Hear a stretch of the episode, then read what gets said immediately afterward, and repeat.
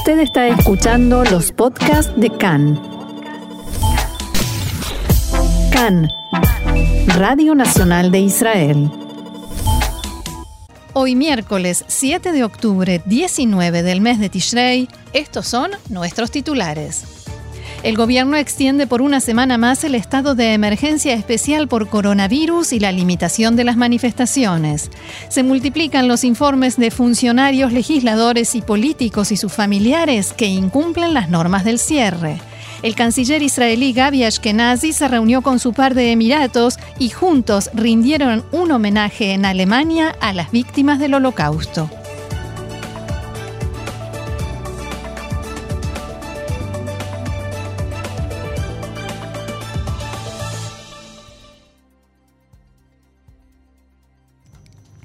Vamos entonces al desarrollo de la información que comienza una vez más con los datos del coronavirus suministrados por el Ministerio de Salud que indican que en la última jornada se registraron 4.000, ojalá 404.674 nuevos casos.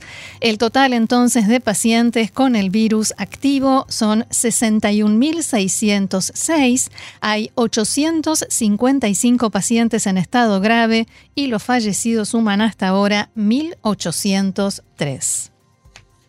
En el Departamento de Inteligencia del Ejército israelí aseguran que se necesitarán varios días más para continuar la tendencia que parecería ser de descenso en el número de contagios de coronavirus. Los expertos de Tzal hicieron hincapié en que hay que recordar que el porcentaje de test con resultado positivo es de 10,5%, todavía mucho más alto que los valores que permitirían cortar las cadenas de contagio. Ayer, como decíamos, fueron diagnosticados casi 4.700 nuevos casos de COVID-19 y lo que explican los expertos y lo que hay que tener en cuenta es la cantidad, o sea, el porcentaje de resultados positivos en la cantidad de exámenes que se hacen cada día. Ayer fallecieron 31 pacientes por COVID-19. El coordinador nacional para la lucha contra el coronavirus, profesor Ronnie Gamzo, dijo ayer que hay señales de una disminución en la tasa de contagios, pero todavía no se puede afirmar que esta tendencia se manifieste en todo el país. En diálogo con Cannes, Gamzo expresó, las restricciones locales que suponen limitaciones de movimiento y del sistema educativo son una herramienta fundamental para la complejidad que enfrenta al país en esta segunda ola de contagios. En cuanto al plan para salir del cierre, el coordinador agregó, en parte de las ciudades no podremos salir del cierre actual debido a que aún tendrán las tasas de contagio por, los cuales, por las cuales decidimos aplicar el cierre. Respecto a la efectividad del confinamiento, el profesor Ronnie Gamzo expresó. מתווה הסגר שלנו, שצריך לומר, הוא אפקטיבי. אנחנו רואים ירידה, אבל אנחנו רואים, כן, אתם El esquema de nuestro cierre debemos decir que es efectivo, vemos un descenso, vemos que ustedes, los ciudadanos en cada sector, respetan las normas, hay efectividad en las restricciones, solo les pido respetarlas en los días que puedan hasta la segunda festividad, o sea, de Sukkot y después Simchat Torah, y sobre todo les pido respetar las restricciones los días domingo, lunes, martes y miércoles. Yo debo decir esto ya que hay un fenómeno de después de las fiestas. Entonces recordemos, este año decimos después de las fiestas, pero aún estamos en el cierre. Todavía no hay estudios, todavía no hay todavía hay limitaciones en el ámbito laboral. Recuerden esto, es un Ajareya Hagim, o sea, después de las fiestas, distinto. También las casas de rezo permanecerán cerradas, al igual que las playas. Aún todo continúa bajo las condiciones del cierre. En cuanto a la violación de las normas por parte de funcionarios públicos, y después vamos a hablar ampliamente de esto, en el contexto de varias infracciones, y especialmente la de la ministra Gila Gamliel, Gamzo afirmó, todo aquel que ha elegido ser funcionario público debe saber que las normas que se aplican para todos los ciudadanos caben doblemente para él. Las figuras públicas deben entender que cuando infringen las normas, el daño que provocan no es entre el funcionario y la ley, sino que resquebrajan la confianza de toda la sociedad. El gobierno, como anunciábamos en titulares, aprobó anoche la extensión del estado de emergencia especial que limita las manifestaciones a un kilómetro del lugar de residencia por siete días más, o sea, hasta el 13 de octubre. En el Partido Azul y Blanco decidieron apoyar la decisión debido al alto nivel de contagios registrados. De todos modos, el ministro Izar Shai, de Azul y Blanco, votó en contra de la propuesta. Desde el Ministerio de Salud indicaron en un informe que a día de hoy hay alrededor de 185 ciudades y localidades que según los parámetros del programa del semáforo serían rojos o naranjas. Y continúan las manifestaciones contra el primer ministro Benjamin Netanyahu. Ayer por la tarde, cientos de manifestantes marcharon desde la Plaza Abima en la ciudad de Tel Aviv. La policía bloqueó el camino de los manifestantes, por lo que estos cambiaron el rumbo de la marcha. Los agentes acordonaron la zona y mantuvieron a los manifestantes atrapados dentro, pero pasadas unas horas, la policía advirtió que si no se dispersaban serían multados y por eso muchos manifestantes se retiraron del lugar. Además, varios miembros de la organización Banderas Negras protestaron en el Monte Herzl, en Jerusalén. También se izaron banderas negras en distintas, eh, distintos cruces y puentes en varios puntos del país.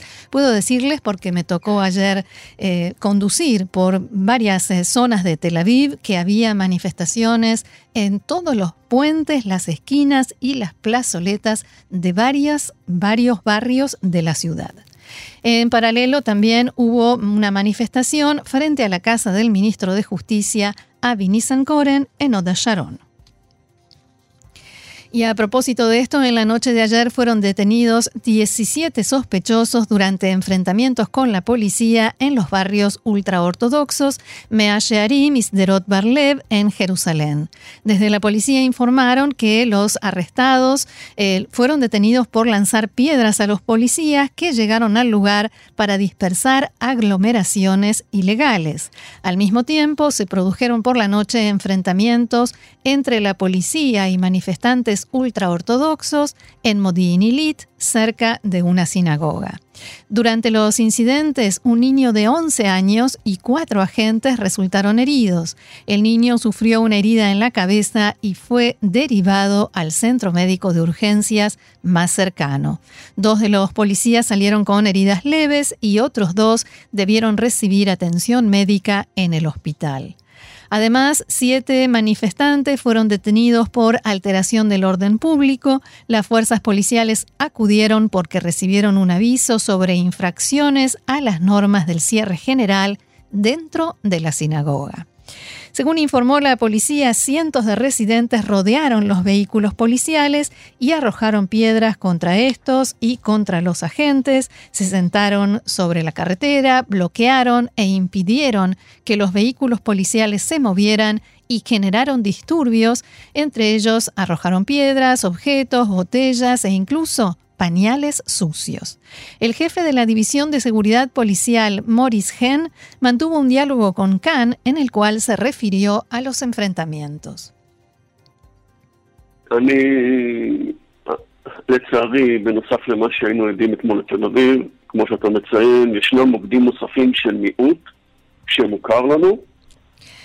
Por desgracia, además de los incidentes en Tel Aviv de ayer, se produjeron otras infracciones a las normas perpetradas por una minoría que conocemos bien, por la cual no hay que señalar a todo un sector de la sociedad. Esta minoría infringe las normas en Jerusalén, en Beitar Ilit y en Modi'in Ilit. Allí los policías acuden para proteger a la sociedad de quienes incumplen las pautas grotescamente y salen heridos.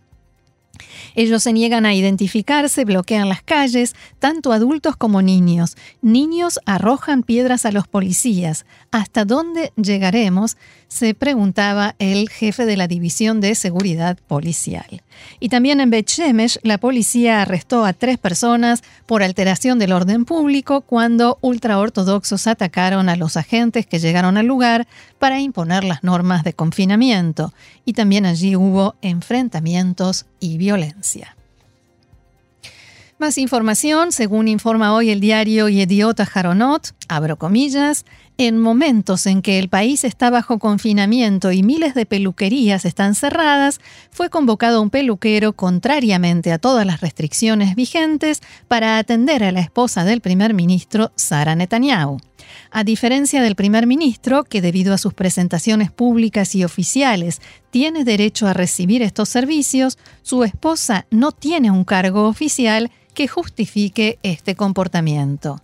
Y Ediot destaca hoy que el peluquero llegó al menos en una ocasión a la residencia oficial del primer ministro en la víspera de Sukkot, al comienzo del último fin de semana, y atendió a la señora Netanyahu y, abro comillas nuevamente, a cuenta de los contribuyentes.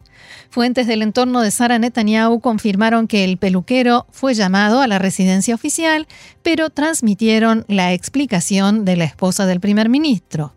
Cumplo estrictamente las normas del confinamiento. Supuse que tenía derecho a este servicio como en la televisión porque filmé un video explicativo para alentar el uso de las mascarillas. Al mismo tiempo, se pudo saber que el jefe del Servicio General de Seguridad, Nadav Argaman, recibió en su hogar durante el último fin de semana a familiares que no viven en la misma casa. Según el informe, recibió a su hija, que vive a varios kilómetros de su casa en Roshain, el esposo de esta y otros miembros de la familia. También se pudo saber que en la suca familiar de los Argamán hubo más de 10 personas durante largas horas en completa infracción a las normas vigentes impuestas por el propio gobierno. Cabe recordar que en el marco de sus funciones, Argamán es quien está a cargo del, del, seguimiento telefónico que el Servicio de Seguridad hace a los ciudadanos israelíes para ayudar al Ministerio de Salud en las investigaciones epidemiológicas. Ese seguimiento que controla que quien está, por ejemplo, o deba estar en aislamiento, no salga de su casa. También se pudo saber que uno de los hijos del titular del partido Yemina, Naftali Bennett, transgredió las normas del cierre por coronavirus. La novia del hijo de Bennett llegó a la casa de la familia en la víspera de Yom Kippur caminando y se quedó a dormir allí. Ambos, el hijo de Bennett y su novia, tienen 15 años y al término de Yom Kippur subieron varios videos a las redes sociales y escribieron cómo les había ido con el ayuno, mientras los demás ciudadanos israelíes debían abstenerse de encontrarse con amigos o salir de sus casas a más de un kilómetro. Desde la oficina de Bennett respondieron, durante Yom Kippur la novia del hijo adolescente vino de visita sin que Naftali Bennett y su esposa hubieran sido informados de ello de antemano. El legislador Bennett asume la responsabilidad, lamenta lo sucedido, ya habló con su hijo al respecto y actuará para que no se repita. Y todo esto sucede cuando todavía no ha bajado el tono del escándalo provocado por la ministra de Protección del Medio Ambiente, Gila Gamliel.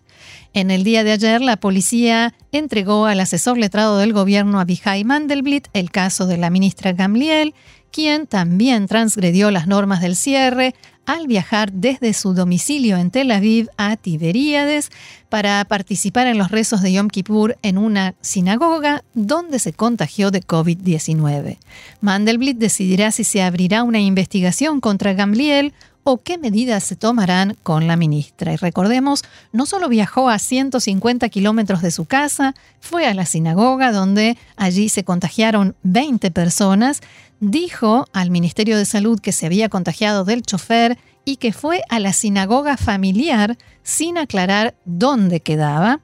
Y finalmente, después de todo el escándalo y las críticas, se disculpó diciendo que es posible que haya cometido un error de criterio y había lugar para actuar de manera diferente. Pido disculpas a la sociedad y anuncio que pagaré la multa requerida. Bien, y seguimos adelante, 2 de la tarde, 32 minutos. Más información aquí en Cannes. La delegación libanesa para las conversaciones con Israel sobre la demarcación de la frontera marítima entre los dos países estará compuesta por militares de ese país e incluirá también al director de la Autoridad Nacional de Energía del Líbano, Wissam Sabat.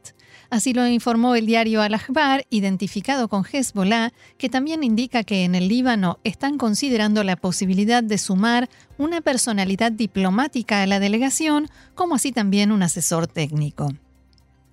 Según este informe, los representantes de Israel, el Líbano y Naciones Unidas se reunirán en torno a una mesa de negociaciones pero los mensajes no se transmitirán en forma directa entre los países, sino por intermedio de los representantes de UNIFIL, la fuerza de paz de la ONU que actúa en la frontera común. Está previsto que las negociaciones se inicien en la base de esta fuerza, en la aldea libanesa Nakura, la semana próxima. Y en la tarde de ayer se produjo el primer encuentro entre el ministro de Relaciones Exteriores de Israel, Gabi Ashkenazi, y su par de Emiratos Árabes Unidos, Abdallah bin Zayed, y fue en Alemania. Fue un verdadero momento histórico. Los dos cancilleres visitaron juntos el monumento y el memorial del Holocausto en Berlín, algo que nunca hasta ahora había sucedido un ministro israelí y uno árabe entrando juntos al Museo del Holocausto. La imagen del libro de visitas del museo sea quizás el mejor testimonio de este momento histórico en el que el ministro emiratí aseguró que el holocausto no se repetirá nunca más. Y esa imagen, con los dos mensajes escritos, uno en hebreo y uno en árabe, realmente es historia. Así lo resumía el, ministro de Relaciones Exteriores, Gaby Ashkenazi. Para mí ha sido una visita emocionante como representante del gobierno de Israel, como ex comandante en jefe del ejército de Israel y como hijo de un sobreviviente del holocausto, frente al monumento recordatorio en el lugar donde se encontraba la comandancia general de la bestia nazi que sentenció el destino de 6 millones de miembros de mi pueblo, los tres nos detuvimos en silencio, los cancilleres de Israel, Alemania y por primera vez en la historia, el ministro de Relaciones Exteriores de un país árabe. Después de la visita, los dos ministros se reunieron y trataron temas relacionados con la apertura de embajadas de los dos países en los dos países, acuerdos de visa, de visas y de cooperación comercial y en otros rubros. Nosotros en Emiratos Árabes Unidos, decía Bin Zayed, buscamos abrir más esferas de nueva cooperación para hacer la paz y traer oportunidades económicas a la región. Emiratos e Israel trabajaremos juntos. Eh, en base a nuestras capacidades en los campos de la investigación y el desarrollo para satisfacer las necesidades de las generaciones actuales y futuras. A lo largo de la jornada y en diferentes ocasiones, Ashkenazi y Bin Zayed destacaron el buen vínculo que ha surgido entre ellos hasta ahora mediante llamadas telefónicas, mensajes y la aplicación Zoom y a partir de ayer en persona. Mi amigo Abdallah bin Zayed, decía Ashkenazi, quiero agradecerte en forma personal y por tu intermedio al príncipe heredero Mohammed bin Zayed, a tu gobierno y a tu país por la valentía y la visión, por vuestro extraordinario aporte al impulso del histórico acuerdo de paz con Israel. El acuerdo de paz entre nosotros trae consigo esperanza y un gran mensaje a los ciudadanos de ambas naciones, a la seguridad y a la paz en Medio Oriente. Al mismo tiempo, los acuerdos y cooperaciones entre los países ayudarán a lograr estabilidad y quizás más acuerdos y enfrentar los desafíos, uno de ellos el del coronavirus. Y Bin Zayed por su parte decía lo siguiente. Mi amigo, el ministro Heiko Maas, el ministro de Relaciones Exteriores de Alemania, el anfitrión, gracias por tus esfuerzos y por tu hospitalidad al recibirme junto a mi nuevo amigo Gabi Ashkenazi, el canciller de Israel. La corresponsal de Cannes en Berlín, Antonia Yamin, explicaba así el hecho de que este primer e histórico encuentro se realizara precisamente allí.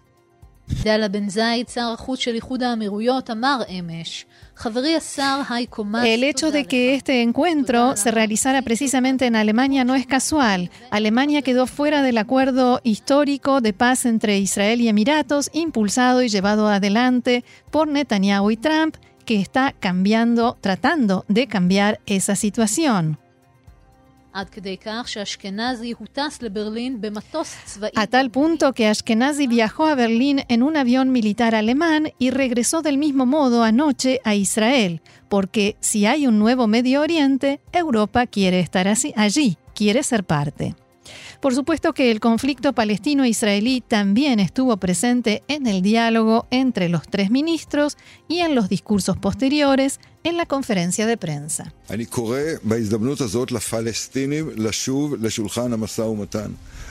Llamo en esta oportunidad a los palestinos nuevamente a la mesa de negociaciones. Solo por medio de las negociaciones directas podremos avanzar en la solución del conflicto.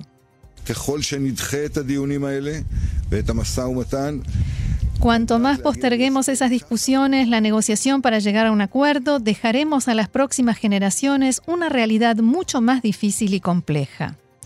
El servicio de noticias de Cannes pudo saber que Alemania informó a las autoridades palestinas de antemano sobre la reunión entre Ashkenazi y Bin Zayed y les preguntó si deseaban transmitirles algún mensaje, pero los palestinos no pidieron transmitir nada. De todos modos, ni siquiera este tema logró empañar la atmósfera solemne pero al mismo tiempo positiva y esperanzadora que se vivió ayer en el encuentro entre Abdallah bin Zayed y Gabi Ashkenazi, quien finalizó su parte en la conferencia de prensa conjunta con la siguiente frase.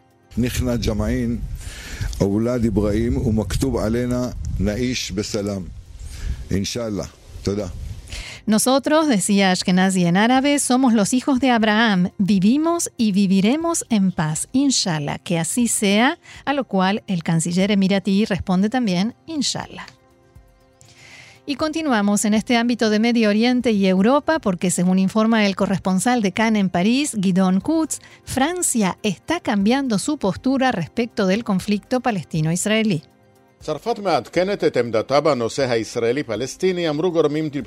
Francia está actualizando su postura respecto al conflicto palestino-israelí, dicen fuentes diplomáticas en París, y ya no rechaza de plano la posibilidad de una solución diferente a la de la fórmula de dos estados. El embajador de Francia en Israel, Eric Danon, participó en un debate organizado por el lobby pro-israelí en Europa, el NET, y en ese marco aseguró, abro comillas, nosotros no llevaremos adelante negociaciones en lugar de los palestinos. Es un tema bilateral. Al mismo tiempo, aseguró que hay que tomar en cuenta la nueva situación que se ha generado y volver a la mesa de negociaciones. Hoy en día, expresó el embajador, nadie sabe qué sucederá finalmente y cómo quedarán las cosas. Un Estado, dos Estados, con o sin Jerusalén. Al mismo tiempo, dijo, preferiríamos la solución de dos estados, creemos que es la mejor opción. ¿Significa esto que no podemos aceptar algo distinto?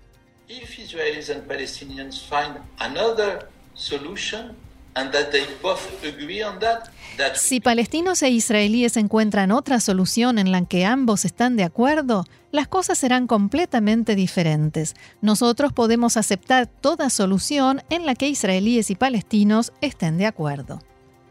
The situation has changed. La situación ha cambiado porque Medio Oriente ha cambiado por completo. Hace seis meses nadie se habría imaginado que Israel, Emiratos Árabes Unidos y Bahrein firmarían los acuerdos de Abraham. Medio Oriente cambió por completo debido a la postura de Estados Unidos, Irán y Turquía, debido a que Israel se ha convertido en una nueva potencia regional y debido al cansancio que genera ya el tema palestino. El embajador francés en Israel dijo que los palestinos deben tomar en cuenta la situación de debilidad en la que se encuentran tanto a nivel internacional como en el escenario árabe. Así lo reflejaba nuestro corresponsal. השגריר אמר גם כי על הפלסטינאים לקחת בחשבון את עמדת החולשה שלהם בזירה הבינלאומית והערבית. El embajador Danón había hecho declaraciones de este estilo ya en el pasado, pero entonces fueron calificadas en París como su postura personal. Ahora, dice una fuente diplomática que dialogó con el corresponsal de Cannes, la postura oficial de Francia se empieza a acercar a la de Estados Unidos.